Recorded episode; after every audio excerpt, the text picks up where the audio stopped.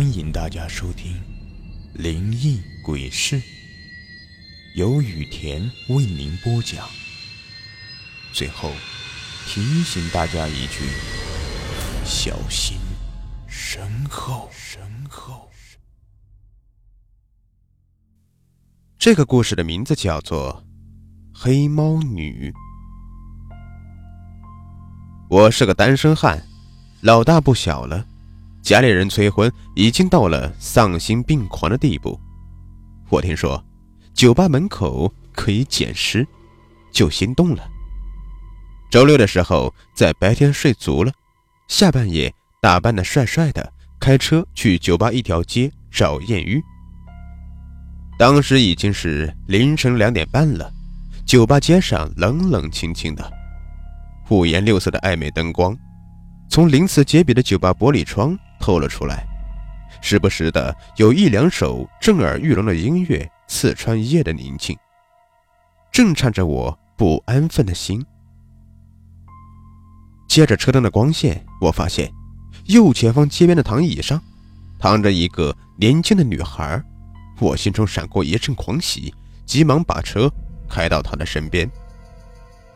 下车后，我一溜烟的跑到她的面前，刚看一眼。就呼吸一滞，她实在是太漂亮了。她的五官很精致，虽然闭着眼睛，但长睫毛像柔丝般轻附在细长的眼睑上，粉红色的眼影在路灯下闪烁着暧昧的金光，桃红色的嘴唇半张着，吐气如兰，让我忍不住有了一亲芳泽的欲望。长长的脖颈下。是惊艳的高耸，一套紧身皮衣皮裤把她的身材勾勒得凹凸有致，散发着迷人的芳香。我的目光不停地在她曲线曼妙的身体上游寻，我的心里像长了草似的，痒痒的，躁动不安。我俯下身去，想看得更仔细一些，一股酒气窜进我的鼻孔。这女的肯定喝了不少酒，已经醉得不省人事了。此时已经是深秋时节，夜风寒冷，我不禁动了怜香惜玉的心思。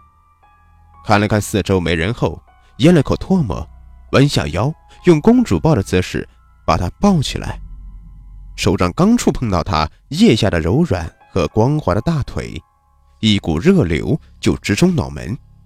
浑身燥热难耐，根本感觉不到夜风的寒气。我心花怒放，很快的就把车开回了家。等把这个大美女抱回我的床上后，我已经累得气喘吁吁了。俯视着她玲珑有致的魔鬼身材，我的脸上滚烫滚烫的，心跳得很快，就像在敲鼓似的。我望着他起伏不定的胸口。微微颤动的嘴唇，呼吸越来越急促，眼睛都快要掉到他的身上了。但我真怕控制不住我自己，做出什么禽兽不如的事情来，于是急忙去洗手间冲了个澡，然后躺在了他的身边。我关上灯，月光像轻纱般覆盖在他的身上，我不禁感叹：造物主的鬼斧神工。这柔美的曲线胜过所有的美景，就像个黑洞似的，想要将我吞噬，令我无法自拔。我强摁住躁动不安的心，裹紧了被子，沉沉的睡去。翌日清晨，我睁眼一看，惊呆了，我身旁的黑衣美女不见了，反倒是多了一只通体乌黑的猫。他正蜷缩在床上，闭眼酣睡，鼻翼下的猫胡子随着他的呼吸微微颤抖，毛皮锃亮，胖嘟嘟的像个肉球。突然，他睁开了双眼，绿油油的眼珠子瞬间注视着我，就像镶嵌在黑炭中的一对绿宝石，闪烁着莹莹的绿光。他的目光带着三分警惕，三分高傲。三分温柔，还有一分魅惑。不知怎的，我产生了一种奇怪的直觉，我感觉这只猫就是昨晚那个黑衣美女，也就是说，昨晚那个美女其实就是这个猫变的。这个想法把我吓了一跳，我慌忙下了床，朝后退了几步，拉开了与这个猫的距离。这只黑猫的目光中竟是闪过了一丝嗔怪，似乎是在怪我嫌弃他。好在他还是慵懒的躺着，并没有起身的意思。我本想抄起一个晾衣架把他赶走，但一看到他那双绿油的眼珠子，我就吓得不敢轻举妄动了。只好手忙脚乱地穿上衣服后，心惊胆战地跑出了家。在外面漫无目的的闲逛了一天，等到天色渐渐黑了下来，我才不得不惴惴不安地往家里走去。走到家门口时，一想到家里还有只诡异的黑猫，我就犹豫了。要不，干脆报警吧？但警察肯定会以为我在发神经，因为。这个世界上哪里会有猫变成女人的怪事啊？想想就觉得不可思议，说不定警察一怒之下还会把我送进精神病院呢。我只好硬着头皮进了家门。家里静悄悄的，黑咕隆咚的，像一滩大墨汁。我的心跳开始加速，急忙打开灯，却没有看到那只黑猫。难道？那只黑猫从窗户跳出去了。这时，从洗手间里传出来一阵淅淅沥沥的流水声，似乎是有人在里面洗澡。我心神一颤，蹑手蹑脚的进了厨房，抄起一把菜刀给自己壮胆。吱呀一声，洗手间的门开了，从里面走出来一个裹着白色浴巾的美女。肌肤雪白细嫩，在灯火下绽放出诱人的光泽。披散的长发湿漉漉的，散发着沁人心扉的芳香，美得惊心动魄，就像出水的芙蓉，下凡的仙子。我像根木头一样杵在原地，眼珠子都要钻进他的浴巾里了。手里的菜刀突然落地，发出苍啷啷一声脆响，这才惊醒了如醉如痴的我。